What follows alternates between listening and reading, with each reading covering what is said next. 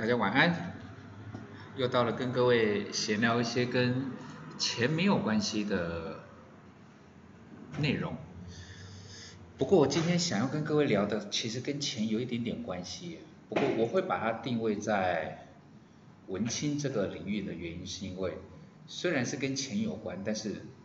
价值观跟心态，我想是最关键的。就是我是怎么样帮我的孩子规划未来，我怎么帮小布拉规划未来？这么说吧，其实从从我个人，因为我们家是三兄弟，我的哥哥很早就离开了。不过从小呢，我们家三兄弟是我我老爹很辛辛苦苦开计程车把我们三个人拉拔长大。我当然这辈子影影响我最深的就是我老爹，然后很多的面相我都受他的影响，其中有一个面相是我反对的。哦，他大部分我都认同，但有的是第有有一个面相我反对，就是我老爹一直引以为憾一件事情，我老爹一直引以为憾一件事情，就是他没有帮我买一栋房子，他对这件事情他一直是遗憾的。那你说这种遗憾在目前的社会，甚至说从以前到现在？这个好像是市场上，呃，不能讲市场，这好像是这个社会的共识，不分蓝绿，对不对？大家好像都会觉得，如果我有养儿育女，在养儿育女的当下呢，你就会发现啊，比如说什么这个也越来越贵啊，尤其是房子啊，越来越贵啊，啊，以后小孩长大了来讲的话，那可可能买不起房子，点点点，所以在做生活的费用的调整。甚至说你在做未来的规划的时候，似乎就把如果可以，我想帮我的孩子，不管是我的一个孩子，或者是我两个、三个孩子，我希望能够帮他们买房子，减轻孩子的压力跟负担。对很多人来讲，包括我的所，我几乎了，我几乎所有的朋友都有同样的论点。然后都认为说啊，这个就是一种叫做好妈妈跟好爸爸的一个代表跟象征，但是我的答案不一样。哦，论能力，我应该是有能力帮我们家小巴拉买一栋房子，不用他付贷款，我应该有这个能力的。买在台北是 OK 的，不过我不会干这件事情。我从一开始我就很清楚知道，我不会做这个事情，我不会有这个举动。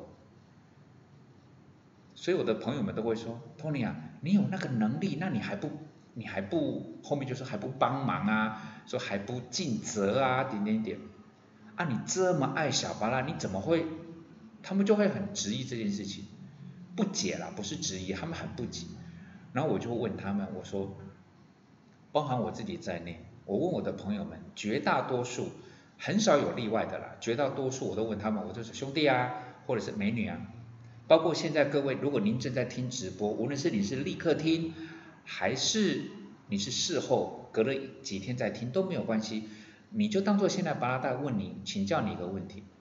如果你现在无论是你是成家了，有养孩子了，还是说你现在是在单身当着快乐的单身族，如果你现在有房子，假设你有房子，请问你那个房子是你爸妈？或者是你公婆，或者是你岳父岳母送你的吗？我问到我的同学跟朋友们，十之九以上都是自己买的。我就很好奇的说，那既然你们是自己买，你有没有因此？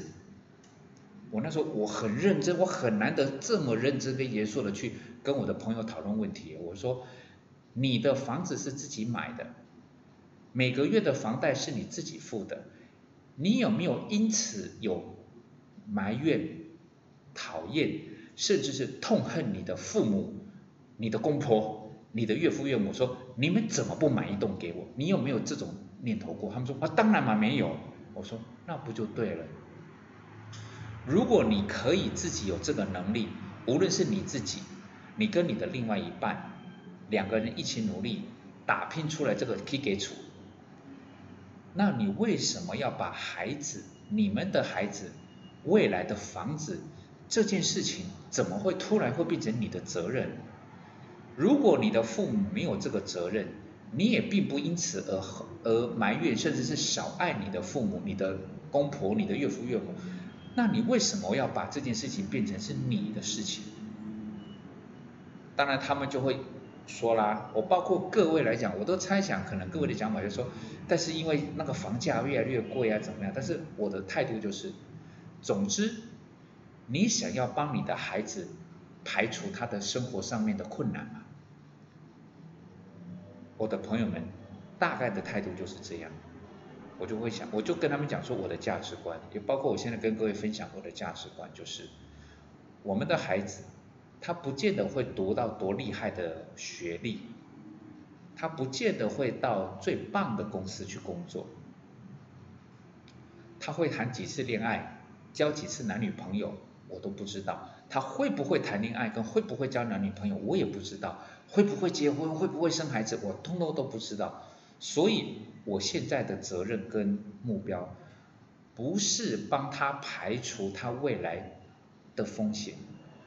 我的工作跟目标，应该说我的任务，我个人认为我的责任是让小巴拉有两种能力，是我的责任。第一个，承担压力的肩膀；第二个。解决问题的能力，对我来讲，这两个价值观跟这两种人生观是小巴拉我的孩子未来在这个社会上面对永远都有未知风险的社会，他必须要具备的两样条件。如果他具备有这两样条件，我会相信他，如果他想要买房子，他会知道。根据他当时的条件，根据当时的物价，根据他的工作环境跟他的需求，他会选择该买的地方。也许他的工作地点在台北市，但是他可能必须先买在比较稍微远一点的新北市，因为房价，他知道他必须要通勤，不管是坐捷运还是坐火车去上班，那是他。承担压力的肩膀跟解决问题的能力所综合出来得到的结论就是，如果他想买房子，他可以做这个动作，但是他可以选择不买啊，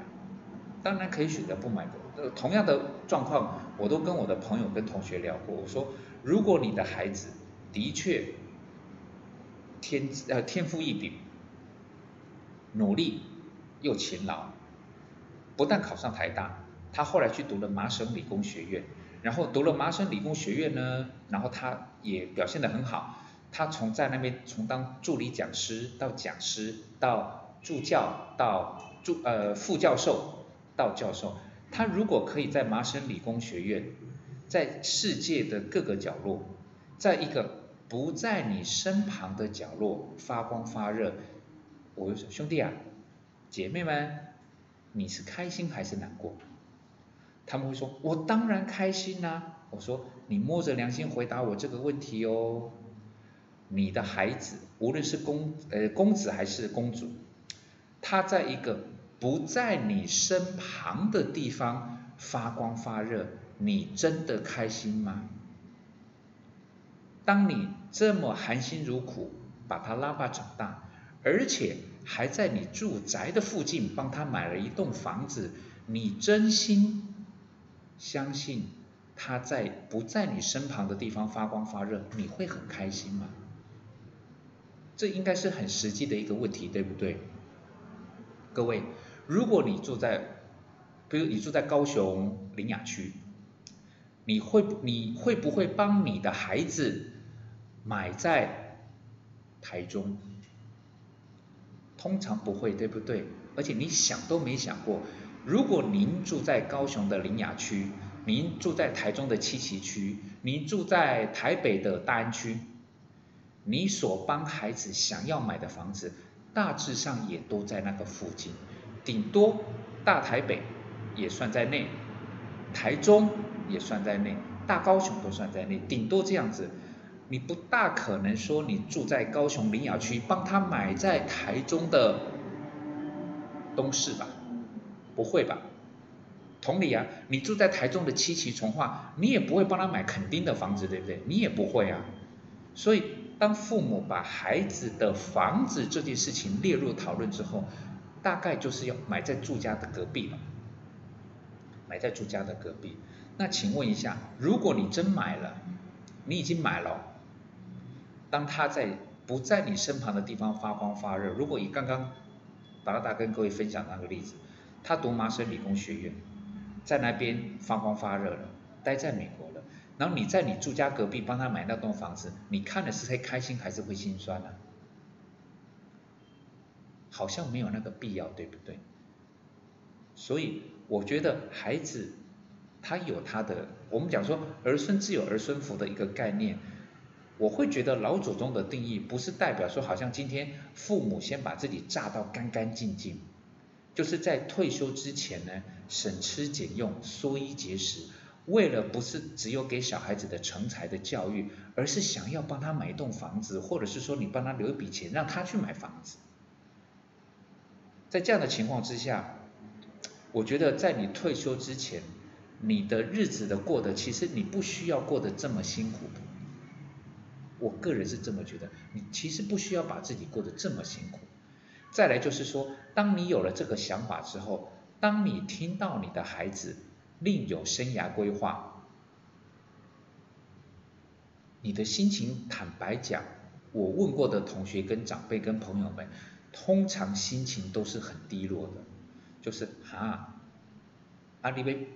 你要去台北哦，譬如说我是在高雄的，啊你要去台北哦，啊你要去台中哦，啊在台中的时候，哈你要去屏东哦。你那种哦油然而生、挡都挡不住的那种失落感，我个人真的是觉得，嗯，可可以试着调整一下。就是当你相信你的孩子已经具备有承担压力的肩膀跟解决问题的能力，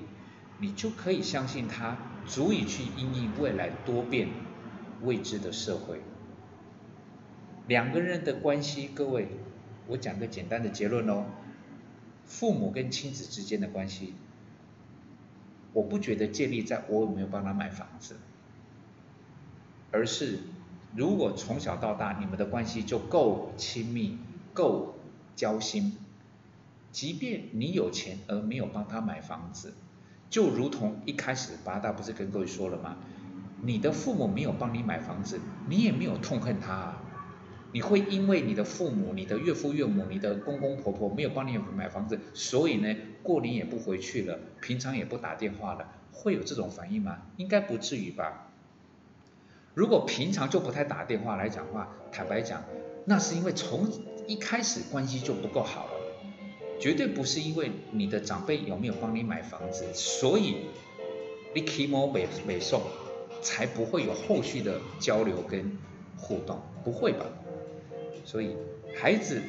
是我们的宝。不过，断舍离不是只有在所谓的他去外地读书啦，或是他在外面工作当兵的那种断舍离，而是只要你相信你的孩子已经有了承担压力的肩膀，更有了解决问题的能力，请你要相信他会像你一样走出自己的一片天。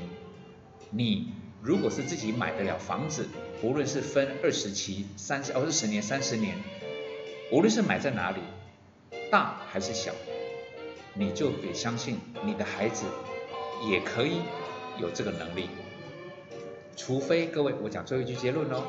除非你的房子是你的爸妈、你的公婆、你的岳父岳母买来送你的。哦，那我就没话说了，因为你的房子就是你是无条件接收的一个礼物，